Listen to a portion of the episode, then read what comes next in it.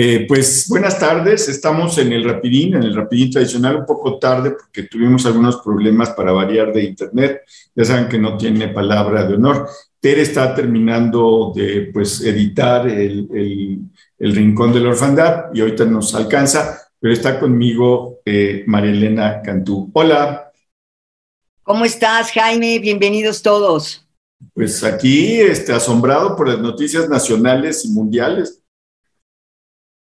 O sea, este asunto que platicábamos antes de entrar al aire de la Suprema Corte de Justicia, ya sabíamos que después del paso de Trump, pues la Suprema Corte de ser liberal, pues había pasado a ser conservadora, eso, pero pues rápidamente está enseñando el cobre por tres decisiones. Tú hablabas de, dos, eh, pues si quieres adelántanos eso. Mira, eh, eh, no solamente el tema del aborto, que me parece simplemente un retroceso brutal en materia de derechos, sino el otro, que es absolutamente inquietante, que es em, eh, esta decisión de echar por tierra la legislación local para que las personas sí puedan portar armas en lugares públicos.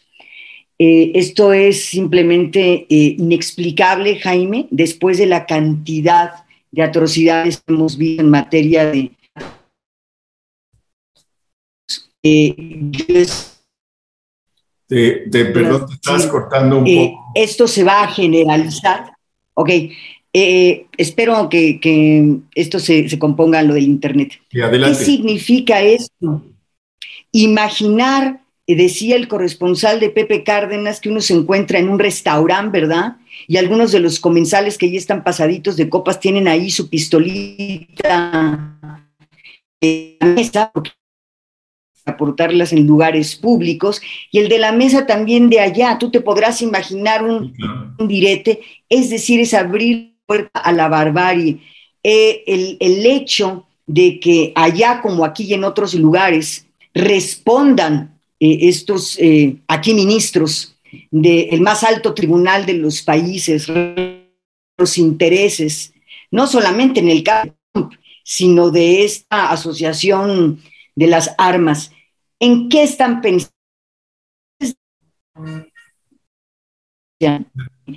Te cortaste, Marilena, tantito. Ese no es por el bien público.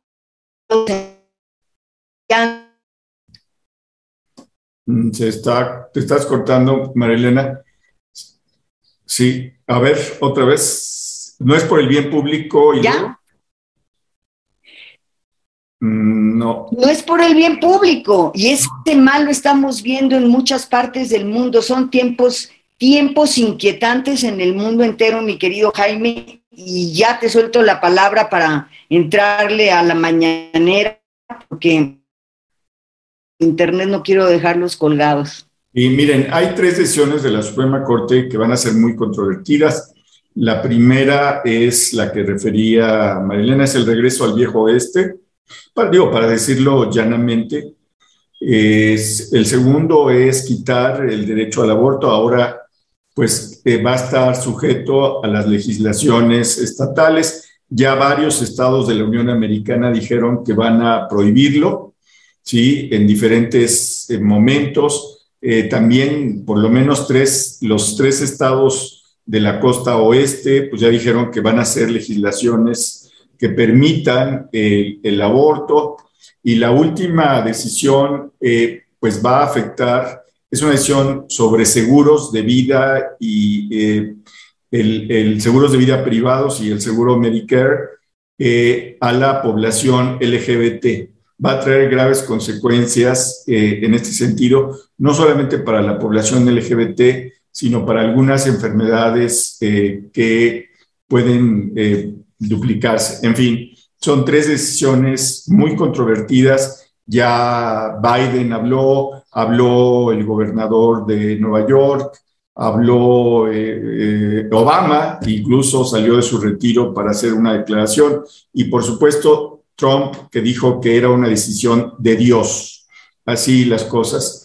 En fin, eh, además les comento rápido que el Partido Revolucionario Institucional sigue mal y de malas. Los, eh, los viejos directivos, del, los antiguos directivos del partido pidieron una nueva reunión con Alejandro Moreno y Alejandro Moreno los mandó, los mandó al diablo.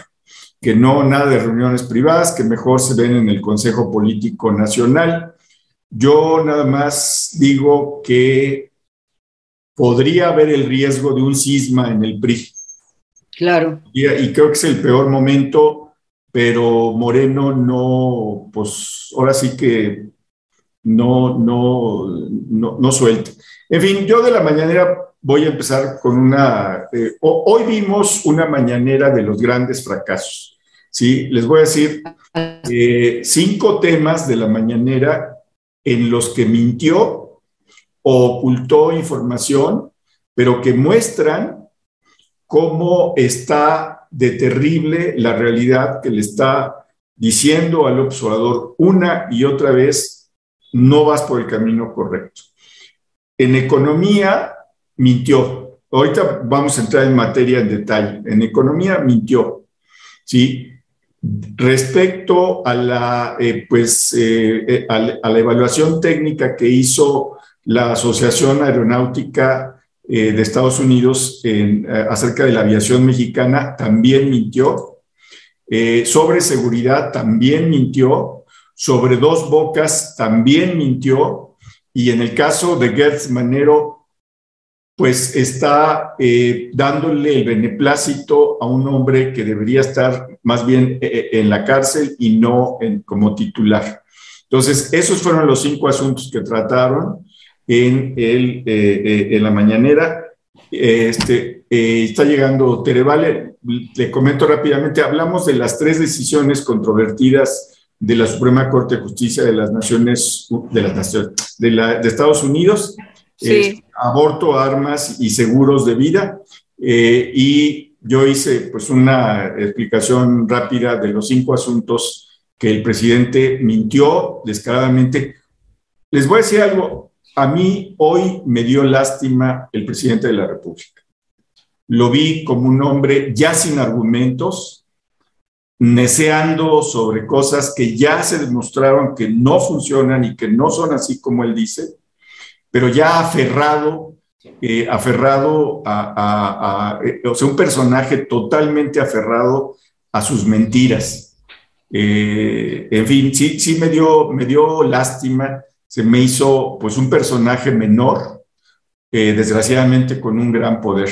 Le dejo la palabra a, a Malala Espero que no se corte porque se ha estado cortando. Sí. adelante, Malala. ¿O ya, ya se fue Malala? Ah, no está. No, ahí está. María Elena. Tu micrófono. No oímos. Ok, ok, ¿me escuchan? Sí.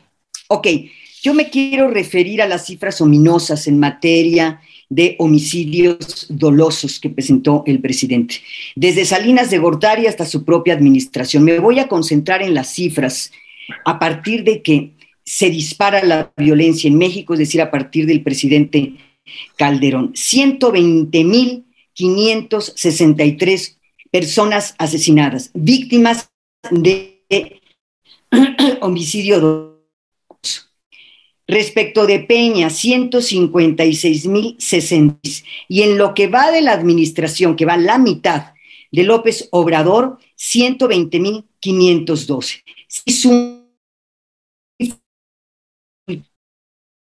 Llegamos al horror de 397.141 mexicanos que han perdido la vida en este país, que han perdido la vida, eh, eh, eh, digamos, asesinados además de los 100 mil desaparecidos que llevamos. A mí me parece que estas cifras deberían darles vergüenza. Dice Jaime, me, da hasta compasión López Obrador. No, a mí el que me duele es el país. Es decir, estamos viendo las cifras de muertos que ha costado el fracaso de tres presidentes de tres partidos distintos que con su palabrería vacía convencieron durante las elecciones a una mayoría de mexicanos desesperados que urgen terminar con la violencia. Y estos señores, en sus tres momentos distintos, vendieron la idea de que sabían cómo hacerlo y estamos viendo que sus políticas no son más que un fracaso. Recuerdo, por ejemplo, en su momento, hablando de cerrazones y necedades, en esta gran reunión, no sé si te acordarás, Tere, Jaime de Calderón con Sicilia, eh, sus secretarios y demás, defendiendo y su guerra contra el narcotráfico. De la misma forma, hoy está escuchando a López Obrador defendiendo su política de abrazos y no balazos. ¿Por qué? Pues porque, por supuesto, son los muertos de otros, porque no son sus muertos, porque son en otras casas en donde lloran a sus desaparecidos y a sus muertos, porque la gran mayoría de esas personas que dicen defender que dicen que están en el centro de la política es una mentira. La gran mayoría son pueblos, personas que viven en pueblos, en comunidades, en municipios tomados por el crimen organizado. Para cerrar, digo yo una cosa. A ver, si hasta este momento, en cuando faltan 890 días para que termine la administración de López Obrador, todo apunta a que va a ser de terror el final. Es decir, nos dijeron con cifras oficiales que en enero solamente del 22, 2.436 víctimas de homicidio doloso.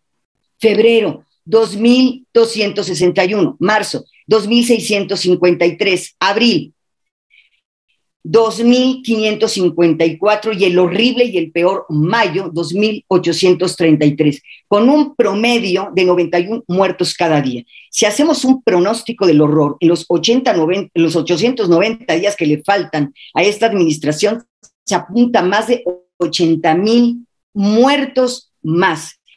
Yo no sé cómo es posible que sean tan absolutamente sordos. Y cuando digo esto es luego de, los asesinatos a los jesuitas que ha horrorizado al país, ¿qué constatamos? Que las voces están pidiendo al gobierno federal y a los partidos políticos ponerse de acuerdo, dejar de pensar en sus propios intereses y pensar en los intereses del país para lograr la pacificación de lo que encontramos son citar al presidente, los conservadores no entienden las palabras del Papa, que utiliza, por supuesto, en su propio beneficio. ¿En qué están pensando él y todos, los partidos y todos en las próximas elecciones? Están pensando en lo de siempre. ¿Cómo me quedo con el poder, aunque sea para resultar, como todos los otros, un fracaso? Tere. Bueno, pues miren, este, yo siento que a lo mejor si el presidente, voy a decir algo absurdo, pero pues lo quiero decir, decidiera todavía a estas alturas cambiar, a lo mejor algo podría mejorarse todavía. Miren, les voy a contar una experiencia personal. Unos amigos míos eh, tenían necesidad ayer en la noche de salir a Mexicali entonces, este, pues eh, hablaron o se metieron por internet, hicieron su reservación y les dijeron que el vuelo salía de Aeroméxico a las 10 de la noche. Pues se fueron corriendo, había muerto un familiar y tenían que estar allá. Eh, se fueron corriendo al aeropuerto, llegaron y realmente con lo que se encontraron en el aeropuerto fue con el caos total. Eh, todos, todos, todos los vuelos retrasados una, dos horas. Eh, las señoritas que atienden en las diferentes líneas aéreas rebasadas por los gritos, por el enojo, no hay lugares para sentarse, eh, la temperatura altísima porque no le han dado mantenimiento al clima, no hay agua, no se puede ir al baño. Imagínense, millones de personas no pueden ir al baño, los baños huelen horrible. Y lo peor de todo, eh, pues lo que comentan los mismos, eh, pues el mismo personal de las aerolíneas, es que pues se está haciendo todo lo posible por estrangular al aeropuerto de la Ciudad de México, al Benito Juárez. ¿Para qué? Para que se vayan los vuelos allá al aeropuerto de Santa Lucía. Eh, el presidente dijo que eso es mentira, que eso es una, es parte de los grandes intereses. Cuando viene eh, pues este eh, grupo de expertos, ahorita les digo cómo se llama la FA, pero es de la aeronáutica, a tratar de ver si de los 28 puntos que tenían que resolverse ya se habían eh, pues mejorado los problemas que tenía el aeropuerto y se podía subir nuevamente de nivel al aeropuerto, pues resulta que de 28 no han cumplido con 20. Ahorita les voy a dar el, nombre porque aquí se me perdió la página. Eh, total que reprueba. Es, Administración Federal de Aviación. No, es Agencia Federal de Aviación. Bueno, pues reprobó México en seguridad aérea, eh, un caos total. Les quiero decir una cosa, estas personas que tenían que ir a Mexicali pudieron llegar hoy, se tuvieron que ir en un vuelo a Tijuana, ahí en Tijuana alquilar un taxi o un coche o lo que sea para que los llevaran a Mexicali, dado el caos del aeropuerto. Y pongo esto como ejemplo porque él dice, el presidente, que, el aeropuerto no funciona porque hay eh, pues como un complot que es faccioso eh, y que todo esto se está haciendo, todo el problema del aeropuerto y demás, porque incluso la Agencia Federal de Aviación eh, forma parte de este complot internacional para tratar de eh, pues mostrar su enojo porque no se hizo el aeropuerto de Texcoco. Bueno, obviamente, obviamente yo sí muestro mi enojo porque no se hizo el aeropuerto de Texcoco, pero de ahí a que haya un complot internacional, qué fácil, qué fácil sería para el presidente, ya que dice Jaime, porque es buena persona, que le da lastimita, qué fácil sería que el presidente dijera, bueno, miren, pues vamos a ver cómo resolvemos esto de la mejor manera posible. Este, vamos a meterle lo que teníamos que meterle al aeropuerto Benito Juárez, pues para que esté en mejores condiciones, voy a hablar con las aerolíneas, en fin, qué fácil podría ser para el presidente resolver esta situación. Y pongo esto que es, pues digamos, yo diría que bastante posible, digamos, de, de rectificar. Y pongo también el caso del fiscal el fiscal Gertz Manero, pues sí, debería de estar siendo investigado. Yo no sé si en la cárcel, en prisión preventiva, como tienen sometida ahí a Rosario desde hace más de dos años, sino, este, pues a lo mejor, eh, pues investigando el tipo de complicidades que el señor fiscal tenía pues con la gente de la familia Cuevas, con estas personas eh, pues que decidieron meter en la cárcel a Alejandra y dejarla ahí pudriéndose nomás porque el señor fiscal decidió que era culpable, ni siquiera esta señora, la mamá de esta señora de 97 años en un asunto absolutamente personal.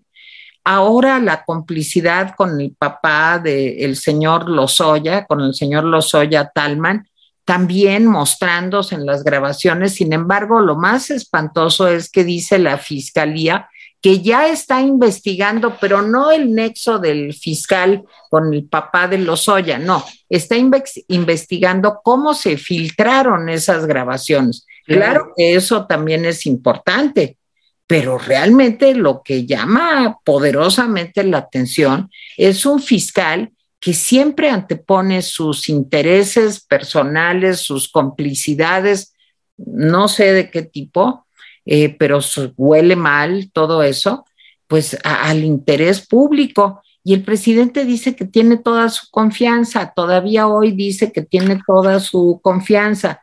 Entonces, bueno, el escándalo de Girls Manero, eh, en fin, eh, lo que se está mostrando, digamos, de este funcionario, que acuérdense de cuando hablábamos del fiscal carnal y qué barbaridad, porque era amigo de Peña, porque había sido senador del mismo partido de Peña. Ahora todo está perdonado, nomás porque se trata de López Obrador, lo de este señor.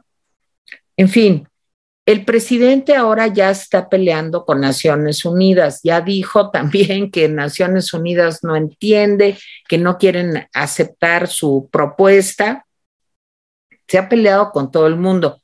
Ahorita les cuento bien, bien la historia de Naciones Unidas, que porque Naciones Unidas debería de cobrar no sé qué impuestos a los más ricos y que debería de juntar así 800 millones para los pobres, cobrarles un, un, impuesto a las mil personas más ricas del mundo, a las mil corporaciones más grandes y a todos los países del G20 para poder ayudar a los pobres. Tiene una idea tan rudimentaria de cómo hacer un programa que realmente pudiera ayudar a resolver el problema de la desigualdad. Para él todo se arregla con unos millones que él puede repartir en propia mano a cada una de las personas en un modo pues asistencialista de y, ya saben, ahora quiere que le hagan caso para crear el plan mundial de la fraternidad y el bienestar. Ya ven que siempre sale la fraternidad aquí a relucir, eh, seguramente en, en, recuerdo de Nazón, este delincuente violador que está en la cárcel en Estados Unidos y que forma parte de esa fraternidad a la que es tan cercana la 4T. En fin, sí siento que el presidente pues como que no encuentra salidas, no encuentra soluciones, pero que no serían tan difíciles de encontrar si realmente tuviera un poco de flexibilidad. El problema de la violencia en México es algo que de veras ya lo rebasó, que ya no podemos seguir con este baño de sangre de nuestro país y que sería fácil revertir. Todavía ayer dice, con gran orgullo, que hay como nunca 118 mil soldados de la Guardia Nacional. ¿De qué nos sirven? sirven?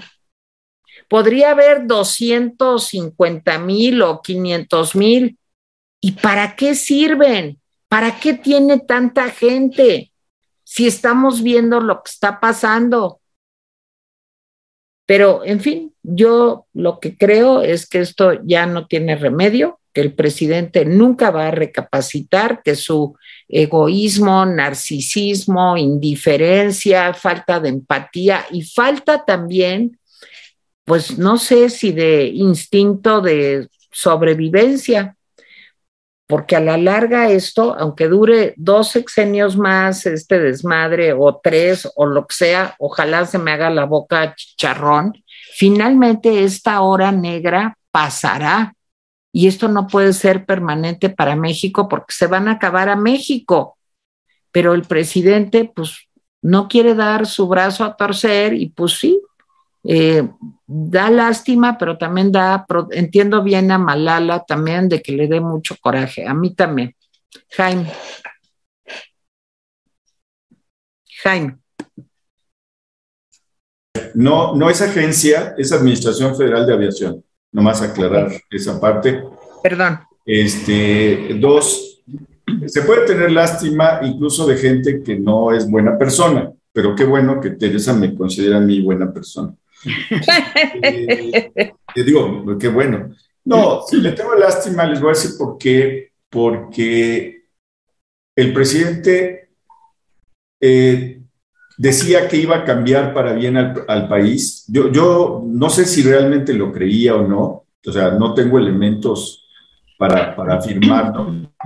Eh, seguramente en su cabeza él creía que tenía las respuestas y me parece que es el presidente más fracasado pues que yo he vivido. O sea, que desde que yo tengo memoria, nunca había conocido un presidente que hubiera fracasado tan palmariamente en todos los, en todos los temas. Ese es, ese es, y digo, pues qué lástima por él y qué lástima por nosotros. En fin, Comento lo de varias cosas, tratando de que sea rápido, porque ya Teresa se acabó los temas. Entonces voy a hablar ya del Club Quintito o del Tío Gamboy. Yo me acabé los temas. Entonces, eh, y además ya me está reclamando, este, reclamona además, este, pero bueno, a ver, eh, pero sí quisiera darles contexto a algunas cosas. AMLO se refirió hoy a su propuesta que presentó en la ONU, en la comisión que no era, pero bueno, se oyó bien, y su gabinete lo chuleó mucho, sus fans lo chulearon mucho, y a todo el mundo se le hizo muy raro que en ese, en ese Consejo de Seguridad planteara esas cosas, pero bueno, eh, en fin. Ahora, la idea de hacer un fondo no es nueva.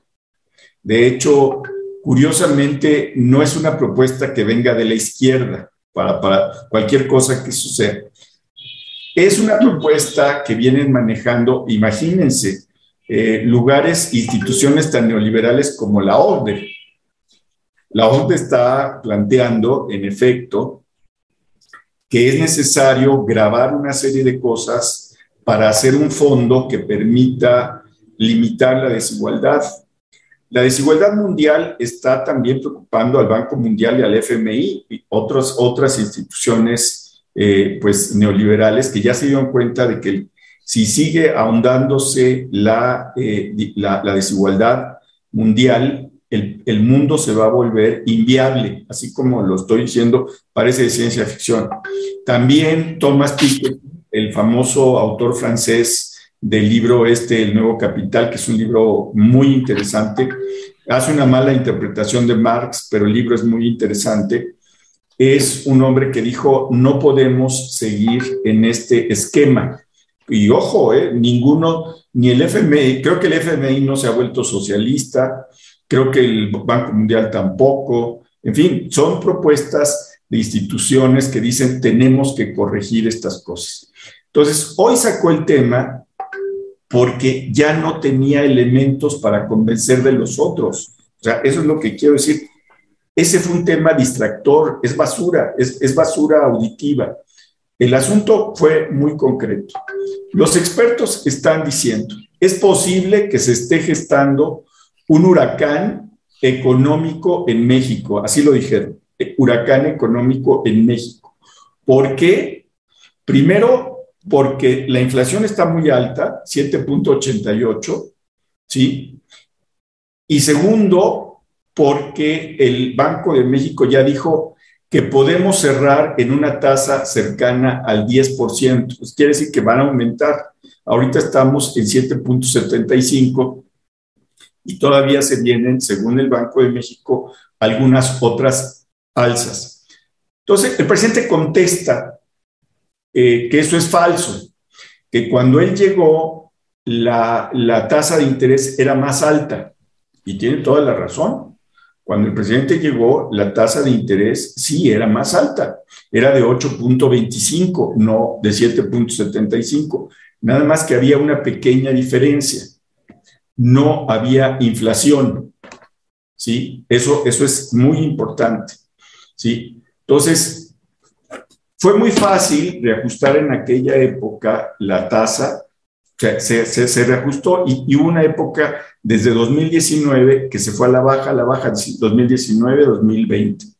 Luego empezó a incrementarse por la crisis y, eh, del COVID y la crisis económica que causó eh, inflación y ahora por la guerra ruso-ucraniana. Entonces, sí, es cierto, la, tasa de interés estaba más alta cuando él llegó, pero no había inflación y no había guerra. Y no había habido COVID. Creo que son dos elementos, tres elementos que son importantes de considerar. También dice que tenemos una tasa de inflación de 7.88 de, de, y que es peor la de Estados Unidos, Colombia, Marte, Júpiter, etcétera. Pues sí, la gran diferencia es que nos agarra esta tasa de inflación con eh, cero apoyos institucionales a, las, a los pequeños comercios, a las pequeñas empresas y además con el avance del crimen organizado en el control de alimentos y distribución de, eh, pues, de productos. Está el crimen organizado dándose cuenta que puede controlar aguacate, limón, eh, pollo, lo que a ustedes se les ocurra. Entonces, pues, o sea, el presidente miente cuando dice no es tan grave. Sí, es muy grave por la combinación de todos los otros elementos. ¿sí? Eh, tan solo el presidente ayer admitía que eh, pues el cobro de piso y la extorsión habían crecido. Pues sí crecieron. Y ese es un componente que se está entrelazando con el tema económico. ¿Por qué? Pues porque los eh, criminales se están extendiendo a esos rubros que mencionaba. Entonces, no son nuevas propuestas, sacó la propuesta de lo uno para distraernos, no nos distraigamos, eh, es posible que se venga un huracán económico y el presidente simplemente hoy demostró que no tiene respuestas. Y luego, yo no sé si fue una volada, a mí me pareció que se le había ocurrido en el momento, casi pude, puedo asegurar que se le prendió un foco, dijo, le voy a llevar a, a Biden un programa antiinflacionario en Estados Unidos y en México. Y entonces cuando le preguntó, oiga, ¿y de qué se trata? No, no quiero adelantarlo. No, no, de veras, no, no quiero adelantarlo. Oiga, pues un adelantito chiquito, no, no quiero. Entonces me da la impresión de que tal plan no existe. Sí, simplemente, y les voy a decir, no tiene ningún sentido llegar y dejárselo sobre el escritorio a, Biden. Eh, lo mejor que, que puede pasar es que las instancias diplomáticas se sienten con sus pares norteamericanos y canadienses, que también están en esa situación, y empecemos a ver cómo sacamos el momento antiinflacionario, la política antiinflacionaria. Les voy a decir que a mí me pareció que era una ocurrencia del momento y que ahora va a tener que inventar algo pues muy concreto. En el tema de seguridad ya lo dijo Malala y lo dijo, lo dijo bien. Sí, hemos tenido eh, pues tres presidentes que menospreciaron al, crimen organizado y que el crimen organizado fue creciendo y ahora tenemos un tercer presidente al hilo que está menospreciando y que niega la gravedad del problema del crimen organizado que ya se coló prácticamente a todos lados.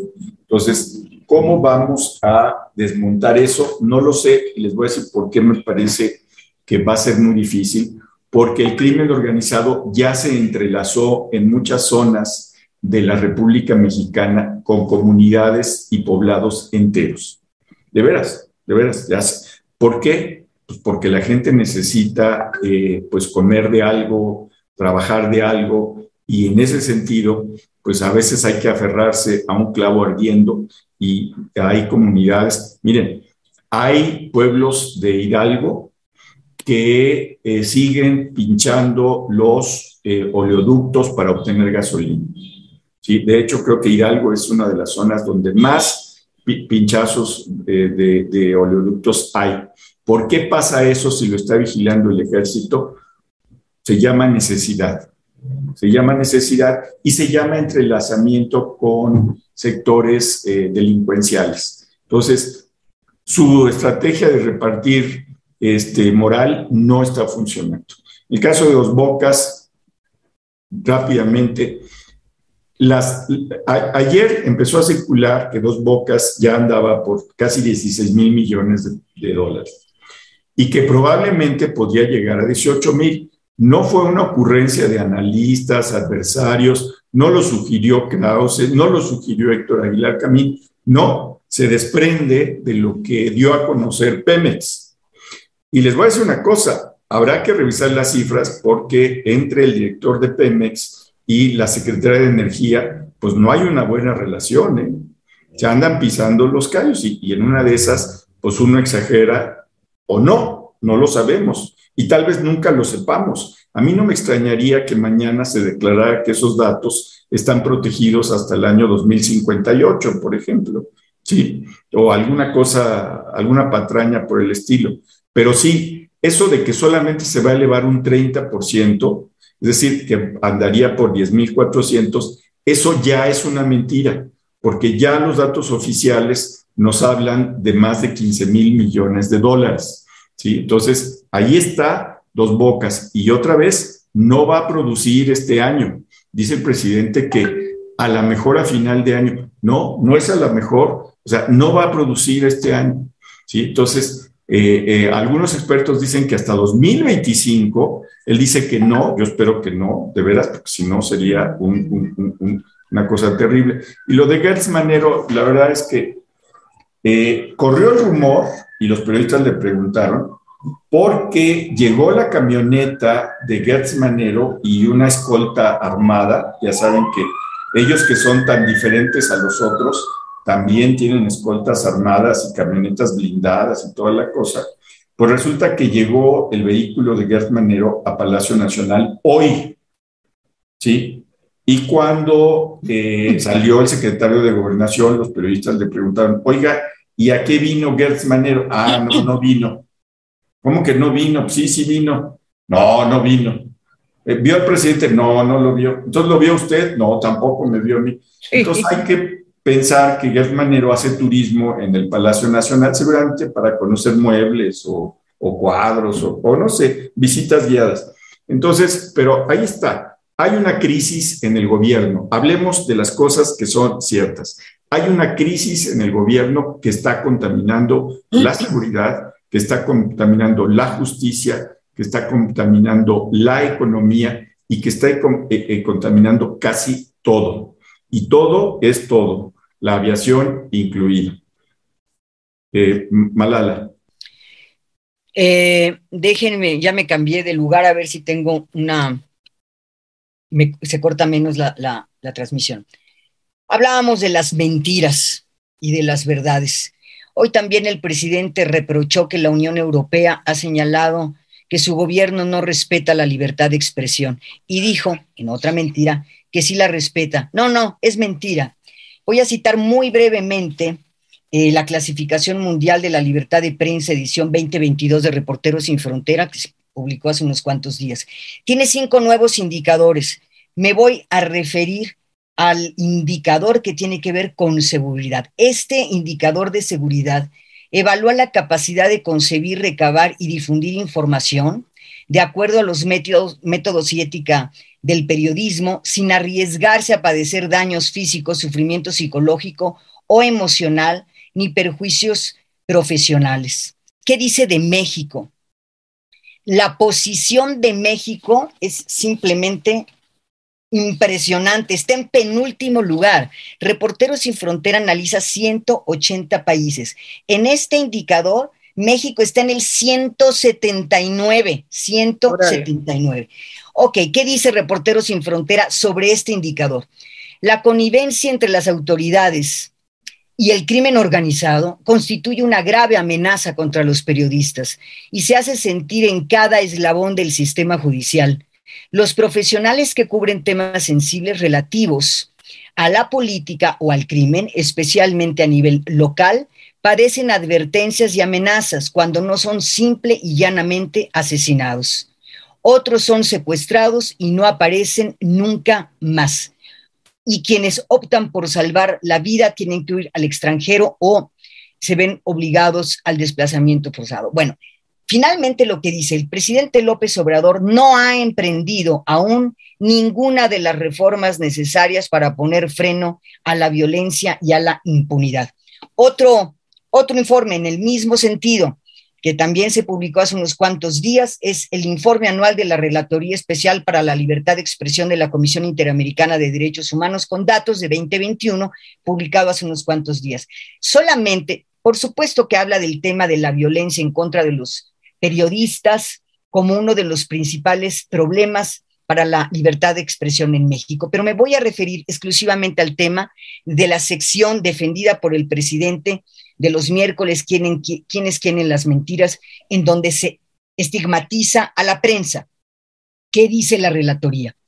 Esta relatoría reconoce que es legítimo y en ciertas ocasiones un deber que las autoridades estatales se pronuncien sobre cuestiones de interés público y se defiendan ante críticas o cuestionamientos de la prensa. Sin embargo, sin embargo, al hacerlo no deben desacreditar ni estigmatizar a quien lo cuestiona en razón de su alta investidura, del amplio alcance y eventuales efectos que sus expresiones pueden tener en ciertos sectores de la población. Asimismo, las democracias contemporáneas, especialmente en países, ojo, con altos índices de violencia contra la prensa, se acentúa el desafío de distinguir entre la defensa legítima de una posición oficial y un discurso que, bajo esa justificación, puede implicar estigmatización. En relación con la desinformación, esta oficina reconoce las consecuencias negativas que de ella se derivan y cree que las sociedades democráticas deben combatir los intentos de manipulación del debate público. Ya voy a terminar. Sin embargo, considera atípico y no exento de riesgos para la democracia que se promueva una sección de chequeo gubernamental que etiqueta tanto a los contenidos como a los medios y periodistas que los publican. Esta es otra de las grandes mentiras de este gobierno. Se está achicando cada vez más la libertad de expresión en este país y, por supuesto, el discurso de que todas las voces que señalan esta realidad son voces mentirosas, que son voces que están representando intereses oscuros, no es más que una justificación de un gobierno autoritario. Tere. Bueno, yo quiero nomás eh, retomar brevemente el tema de dos bocas. Este, miren, no solamente es que vaya a costar más, dicen que un 30% más, que el 18 mil millones de dólares, no, pero que pues sí pueden ser 12 o 13 mil millones de dólares, cuando el presupuesto original era 8 mil, pero bueno, el problema es cuándo va a salir de ahí el primer litro de gasolina, porque el presidente va a inaugurar que dice que la primera etapa, la semana entrante, creo que el sábado, no sé qué día, pero este, pues que eso no quiere decir que ya esté en funciones. Que cuando le preguntan a Rocío Nale que cuando cree que de veras ya la refinería pues sirva para refinar y salga gasolina ah, pues que no, que ella no se quiere comprometer. Yo creo que está eh, pues preocupada porque López Obrador dio su palabra públicamente de que hoy, a un año de la tragedia de la línea 12 del metro, pues que ya estaría funcionando la línea 12. Eh, le preguntaron además, oiga, pero toda la línea 12 ya va a estar lista. Y el presidente dijo, sí, y ahorita pues hay un rollo en redes sociales y todo el mundo está preguntándose, pues qué pasó con la palabra del presidente después del, del, desplome del metro Olivo, Olivos el, el 3 de mayo del 21, pues él dijo que ya iba a estar todo listo y que el tramo elevado pues también ya iba a estar listo para hoy, 24 de junio. Y pues hoy es 24 de junio y pues la mera verdad, no hay nada, ni se ha reabierto ni nada. Entonces, este, pues a lo mejor Rocío Nale por eso no quiere eh, pues decir cuándo se va a sacar el primer litro de gasolina, pues porque solo Dios, ¿verdad?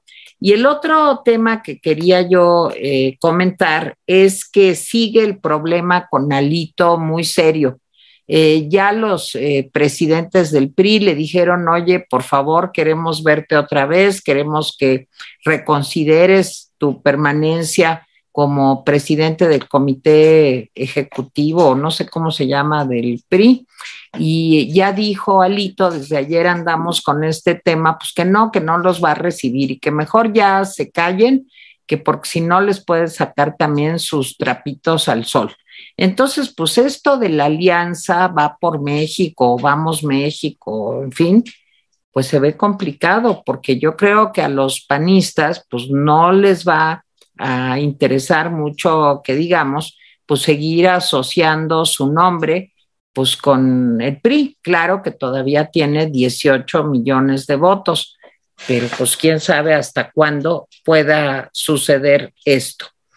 Y supongo que mis compañeros ya hablaron de la decisión de la Suprema Corte en Estados Unidos que revoca el derecho al aborto eh, pues a nivel federal en Estados Unidos. Yo oí al presidente Biden, el presidente Biden dijo que iba a luchar con todas sus fuerzas para revertir este paso regresivo que no tiene nada que ver con el derecho de las mujeres a decidir sobre su propio cuerpo. Ya hay estados que se están pronunciando en Estados Unidos por continuar eh, trabajando porque las mujeres se preserven su derecho a decidir y hay estados también, hay sí conservadores que dicen que no. Entonces yo creo que sí va a ser, oí también a Nancy Pelosi hablando del tema. Yo creo ya hay marchas en Washington, ya hay marchas en otros estados a favor y en contra. Y bueno, pues ahí está la gracia de Trump cuando hay seis ministros de la Suprema Corte allá en Estados Unidos, pues que son trumpianos, muy conservadores y que además pues le quieren hacer la vida de cuadritos a Biden. Es un poco el panorama en este viernes, pues bastante complicado que está viviendo el mundo. Y con eso yo termino. Jaime. Bueno, leo comentarios o tienen algo que decir. Adelante, Jaime. Va. Eh, Maribel Pineda dice, lamentable lo del aborto en Estados Unidos, es un gran retroceso, mujeres violadas, el bebé viene con enfermedad, síndrome grave. Eh, Angélica Ramos Méndez, comenten lo de Alito y Osorio Chong sobre su renuncia a la dirigencia del PRI, ya lo comentamos. Lo comentamos al principio, eh, antes de que llegara Tere, y ahora lo volvió a comentar, entonces ya lo comentamos dos veces. Ok. Este, déjame ver quién, dónde está, dónde más está. Es que ya le puché aquí. A ver, Alfonso Nava, aquí en Sonora mucha gente anda armada y no tiene ninguna restricción para hacerlo. Pues sí. Enrique Utrera, Austria, Jaime, ¿viste la entrevista de Loreda, ex dirigentes del PAN? Están igual o peor que el PRI, solo que no lo andan ventilando. No la vi, pero sí he visto los pleitos que han salido y pues sí los andan medio ventilando, no con la pasión de los priistas, pero sí los andan medio, medio ventilando. Mire, pues es una decisión difícil de los, y decía yo al principio del programa, que a juzgar por las palabras de algunos exdirigentes del PRI, pues se me hace que algunos se pueden salir del PRI, ¿eh? O sea, eso huele a, cisma. Entonces, pues vamos a ver cómo, cómo se maneja. Creo que escogieron, o sea, hoy, hoy hizo López Obrador una mala cita de, de Maquiavelo, ¿sí? Y, pero en efecto, la fortuna también funciona y el hecho de que los opositores estén agarrándose de la greña, pues debe estar el observador diciendo, todo me, todo me salió mal, pero a estos les salió peor. En fin. Eh, Miriam Suo Popi dice, en Estados Unidos también quiere quitar anticonceptivos y matrimonio LGBT, se volvieron tercer mundo muy pronto. Sí, eh, o sea, sí hay un retroceso eh, en muchos sentidos. La decisión de la Suprema Corte sobre también este, población LGBT también es muy mala, aunque recibió menos, eh, menos publicidad. Socorro Gómez, gracias Rapidines por su información, me encantan. Gaby Guerrero, Estados Unidos siempre ha sido un país del tercer mundo. Pésimo sistema de salud, odio a los derechos de las mujeres y las minorías. Son totalmente un país tercermundista con... No todos, no todos. Dice, pero es que no dejaste que dijera. Ah, perdón. Son totalmente un país tercermundista con iPhones. Ok. Este, y, pero tiene razón, Teresa, no todos los estados, hay estados de avanzada. Yo no en Gaby, no creo que el pueblo sea tercermundista, más bien los migrantes del tercer mundo sí lo son, lo llevan en la cabeza, en el corazón, en la sangre. Eh, Omar Aceves, ¿qué leyes quitan derechos y dan permisos para armas? Mundo loco. Pues sí, Sí, sí, es lo que muchos dijeron, o sea, ¿cómo es posible que dejen las armas y que quiten los derechos? Sí. Así. Gabriel Hernández Hernández, ¿quiénes serían los secretarios a los que López les tiró los papeles de propuestas de seguridad? ¿Será acaso el general Cobarde, secretario de la Defensa? No. Bueno, dice el chisme, dice el chisme, que eran dos secretarios vinculados a la seguridad. Y pues no hay muchos secretarios vinculados a la, a la seguridad, son el de defensa, el de marina y la señora Rosa Isela. ¿Sí? Entonces, pues no sé quiénes sean. es un chisme, como lo pasamos como chisme que, que, que, les tiraron, este, pues habrá que especular, pero que el presidente, como dijo Teresa, y lo ha estado diciendo, no va a modificar su estrategia, no parece que la vaya a modificar. No. Jorge Vázquez dice, rapidines, no se pierdan este fin de semana el teatro de Andrés Manuel eh, Rosete Aranda y sus marionetas. Claudia, Marcelo, Mario, Ernestina, Alejandro, Adán, Delfine, Pigmenio, Ricardo, Arturo y muchos más. Sí, va a ser la reunión de Torreón. Ay, Adrián Martínez, buen día, rapidines, saludos desde Guadalajara. Son ustedes un valioso equipo de expertos analistas. En mi opinión, estamos muchas personas como ustedes que compartan sus opiniones y conocimientos. Muchas gracias, Adrián. Ana María Hola, Rapidines Latinos, vean sobre el derribo con maquinaria por orden del gobierno central de 20 casas en un paraje de Xochimilco rumbo a Huastepec que no les notificaron para que no se ampararan. Ay, cañón. Pues sí lo vamos a ver. Mari Carmen MB, a los pobres hay que educarlos, formarlos, ayudarlos con trabajo y mérito propio, salir adelante, no hacerlos inútiles. Pacor 1957. El señor Gertz, en vez de tener justicia representada con una mujer sin, sin ver, con una balanza, debía tener un muchacho rompiendo una piñata. Pues sí, eh, es más de su estilo. Rocío, hijo tenía un viaje directo de Guadalajara a Madrid. Primero se lo cancelaron por falta de pilotos y después lo mandaron primero a México y luego a Holanda. ¡Ay, qué horror! Perfecto. Pero conoció tu hijo mundo. Qué horrible. Qué horror. Qué horror. Ah, también dijo el presidente, me echan la culpa hasta del aeropuerto. Bueno, bueno, bueno. Ay, bueno, y dice que... Me recordó a, a Fox y yo por qué. Sí, sí, ayer lo dijimos. Y dice que siempre ha sido así el aeropuerto, pues quién sabe qué aeropuerto, el de Macuspana, yo creo. No, ni ese, ni ese. Sí, no. Eh, no, desde, desde que llegó le cortaron presupuestos, cambiaron personal y esto ha resultado así. Sí, al contrario, siempre de las cosas que más se preservaban era la de los, los, los este, operadores del tráfico aéreo. Marina Ramírez Bernal, hola, lo que les comenté ayer, lo de los vuelos de Venezuela a la IFA, lo comentó el tren Miguel el troll Miguel Quintana, hasta puso fotografía del avión en el aeropuerto. Los veo en el rincón. Sí, yo supe de aquel vuelo que salió de Querétaro, pero no he sabido de ningún otro vuelo. Y ya lo platicamos, ¿no, Tere? Sí, el vuelo de Querétaro, que de pronto hizo una escala en Venezuela, y luego llegó a Argentina, está en Argentina, llegó con los iraníes, así como de dónde está el piloto, llegaron con sus ametralladoras y todo y se bajaron en Argentina y nadie dice nada. En Argentina también muchos periódicos están cuestionando, oigan, ¿y ese avión de dónde sacaron a los iraníes? ¿Qué hacían los iraníes? Se los subieron en Venezuela, venían desde México, no saben nada. ¿De quién era el avión? Ni siquiera se sabe bien que era de Venezuela. Era de una aerolínea venezolana. Pero ya está en duda, Jaime. Te digo porque me eché un reportaje argentino sobre el tema porque están consternados así. Ahora, yo no sabía que les habían encontrado armas. No, no, pero llegaron ah, los iraníes. ¿Quién sabe qué más ah. traían? Yo, yo lo que sabía era que había despegado vacío del aeropuerto de Querétaro, dicho por el gobernador de Querétaro, que quién sabe qué pitos tocaba en, en, en, la banda, porque no tenía que él hacer declaración de eso, pero bueno, la hizo. Marcelo Ebrard sigue calladito sobre, sobre el tema, eso sí.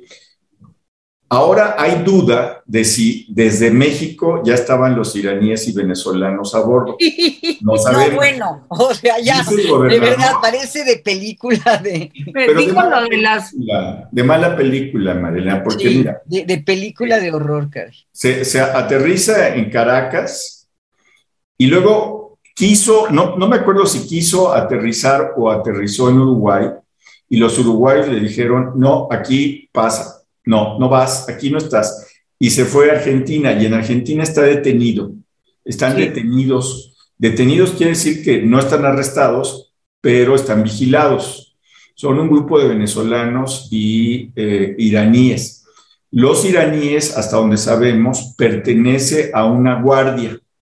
O sea, no, no son cualquier iraní, sino que pertenecen a un grupo militar o paramilitar. Fuera de ese, eh, como dice, dice Teresa, pues raro vuelo, yo no conozco otros vuelos.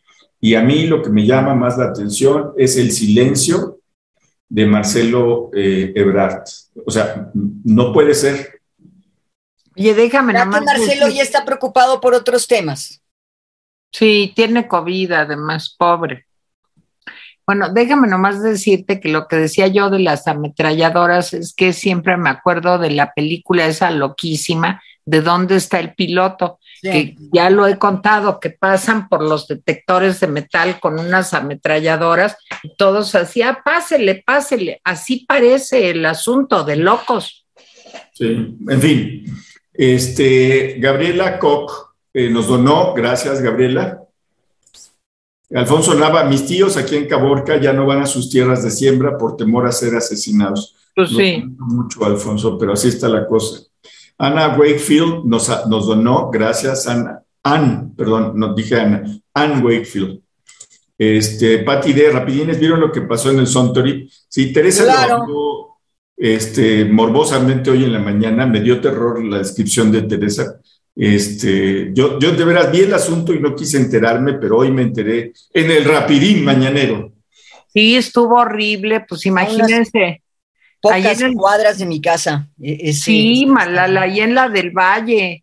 Y este, pues una chava de 21 años, casada con un señor de 79 años, y este, el señor pues, se ve que estaban, dicen los que vieron que estaban como discutiendo, y de plano el señor sacó la pistola y le pegó un balazo y luego otro y luego tres balazos. ¿sí? Tres balazos. Y luego ya se quería ir.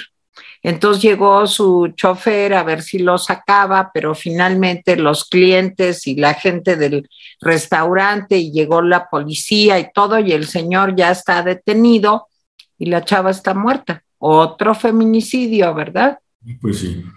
Este, María Espinosa, tengo ya como dos años de seguirlos y casi nunca los alcanzo en vivo. Me encantan sus programas y los veo tres veces al día.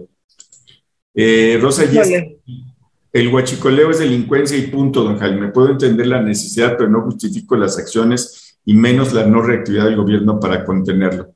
No, si yo no estoy defendiendo, al contrario, me parece preocupante que las comunidades estén entrelazadas en intereses con la delincuencia organizada. Eso me parece preocupante. El presidente es el que lo, minimiza. Dice, son pobres gentes que van con sus, con sus, eh, eh, eh, con sus cubetas. Pues no, en muchos casos ellos son los que pinchan, ¿sí? Ya hay expertos en pinchar oleoductos, ¿sí? Entonces, pues no, o sea, y el gobierno dice que ya acabó con el huachicoleo, pero los datos siguen y siguen. José Vázquez nos donó, gracias José Vázquez. Gracias. Rosalba Guedea, muchas gracias Tere Jaime y Malala, jóvenes ilustres, por favor no olviden dejar su poderoso like, no lo olviden, háganle caso a Rosalba. A ver, vamos a ver. Eh, ¿Quién más está aquí? Bueno, saludos desde Hermosillo, Cananea, Caborca, Sinaloa, California Sur, Mazatlán, Houston, Los Ángeles, Francia, eh, Texas, Estado de México, Querétaro, Mérida, Monterrey, Guanajuato. El programa de la noche de hoy será de programas de televisión de los años 60. Y bueno, pues este, preparen sus lápices y sus... ¿Mi bella genio era de aquel tiempo? sí. Claro. Hechizada, mi bella genio, el de los barquitos, el que eh, la, la isla de Gilligan. Sí, perdidos en el espacio, en el espacio. mi marciano favorito, los Vengadores, muchísimos. el pues doctor Kilder, el doctor Casey, Rintintín. Pues se, ¿Cómo se llamaba este de, de, aquí en México? El que salía en la noche. Eh, Ah, pues justo en donde salía Mentira. Pues, ¿Cómo se llamaba? Este, Cachirulo. Teatro fantástico. Exacto, exacto. El teatro. Los domingos en la noche y a mí no me gustaba. Pero bueno, este, oye, acuérdate que Gaby te pidió que dijera. Gaby me pidió, por eso localicé aquí a, mi comadre. vuélvelo a decir varias Ahí veces. va. ¡Mentira! ¡Mentira! Llevamos muy bien. Dice Gabriela que lo va a grabar y que lo va a usar como este ¿qué? alarma de teléfono. Ok, ya, ya, ya. Y con el rostro de mi cuata. Ok. En fin, este, bueno, yo le doy las gracias a Teresa. Eh, estás muy guapa. Estás muy Gracias, amiga. Feliz fin de semana. Pásenla muy bien. Eh, y disfrutemos, disfrutemos lo que sí tenemos. Muy bien. Así es. A ver, Jaime, tu artículo hoy. Eh, mi artículo del economista se llama Un estandupero que pagamos con nuestros impuestos. Un estandopero que pagamos con nuestros impuestos. yo no sé por qué, Tere, es con un estandupero. Pero es que es de op, stand up. Nada más se escribe. Estoy de acuerdo contigo. Pero se dice up. Estoy de acuerdo contigo, pero en todos lados que lo veo escrito dicen estandupero. Porque es stand up. Sí, Por eso es una cosa de la pronunciación. Suena, suena, como O en español, pero va con U escrito. Sí, en efecto. Pero bueno, pues tenemos un estandupero al que pagamos con nuestros impuestos y lo peor es que tiene un contrato hasta septiembre de 2024. Híjole, si no me lo recuerden, por y favor. Resulta, pues vean el artículo, creo que es un artículo, yo de repente cuando lo releí dije, creo que fue con mucha hazaña, porque menciono, lo comparo con Idi Amin. Híjole. este, en fin, pero si me hacen favor de leerlo, léanlo. Este, y yo voy a subir también el artículo de Jaime del Economista, lo voy a subir a mi Twitter. ¿Y tú, Malalita, cuándo nos mandas artículo? Eh, no, les mandé, pero lo voy a hacer, aunque ya tiene unas semanas, eh, un, digamos, un reportaje que hice para la Corte Interamericana sobre el tema de defensores de derechos humanos, que también la cifra va en aumento. Y estoy preparando una serie para reforma que ya les, les comenté la vez pasada y está a punto, a punto, a punto y se las voy a poner aquí. Son más o menos cuatro, cinco, seis entregas. Buenísimo, Malala, buenísimo. Oigan, y mañana, acuérdense, el Rincón de la Orfandad, vamos a hablar de impostores. Y, va a estar muy entretenido porque no van a poder determinar quién es quién. Exacto. Este, eh, Gabriela Guerrero se eh, disfrazó de, Jaime Guerrero. Jaime Guerrero. Nicolás se disfrazó de Gabriela Guerrero. Sí. Teresa se disfrazó pues de una mujer de, edad, aunque no, aunque es muy joven. Híjole, qué feo estuvo eso. No, sí, eres muy joven, pero te disfrazaste de una mujer de edad. No. Yo me disfracé de Tony Curtis, pues, no me quedó. ¿No te quedó? No, no me quedó. Más bien me parecía yo a Tony Curtis ya grande, pero bueno. Mira, oh. ese está muy bueno. ¿Quién es Malala? Tribilín, Es Tribilín. Pero enséñalo y habla porque si no, no sale. Es Tribilín con todo y su micrófono. No, ¿Cómo hablaba Tribilín? Oh. Como tonto. En ay, Malala. Era Goofy. Sí, era, ay, Malala, ¿cómo estás, Malala? Igualita. No, yo sí, lo menso me sale, pero bien fácil. A ver, ¿quién más anda por aquí? Ah, mira. Ok, con este nos despedimos. ¡Ay, el pato! El pato Lucas, en inglés de Mi querido y adorado pato Lucas, así ya vamos a hacer los programas. ¿Tú qué piensas? Que esto es un desastre, ¿verdad? Sí, sí, exacto, estamos de acuerdo. Malena, deberías hacer un programa tú sola, eres muy simpática. Sí. ¡Ay, qué amable! Espera, pero tengo uno más, espera. Ven acá porque si no se ya está sacando sus juguetes mal. Te va a sacar de onda Claudio. Oye, pero tienes muchos. Sí, tengo muchos, me encanta. Oye, pero a ver, Malala, ¿te acuerdas cómo hablaba el, gallo Claudio? En español. Ah, el, Quique Gavilán lo quería atrapar y entonces el gallo Claudio le decía, hijo, hijo, pero hijo. ¿Cómo, ¿Cómo era? No, no, era hijo, hijo, pero hijo. Hijo, hijo, quiere una gallina grande y gorda. Es esta, y señalaba el perro, ¿te acuerdas? Entonces, el, pobre perro era capturado por Quique porque decía que era una gallina. Pero bueno, ya nos vamos porque este, ya, ya nos estamos, este. No, yo ya necesito comer algo, ya vámonos. Ya, vámonos, vámonos, vámonos, Gracias, los dejo con esta imagen que ni siquiera dijeron de qué era, pero adiós. De la capilla Sixtina de Miguel Ángel. Y está maravilloso. Vean nomás. ¿Cómo se llama ese fresco?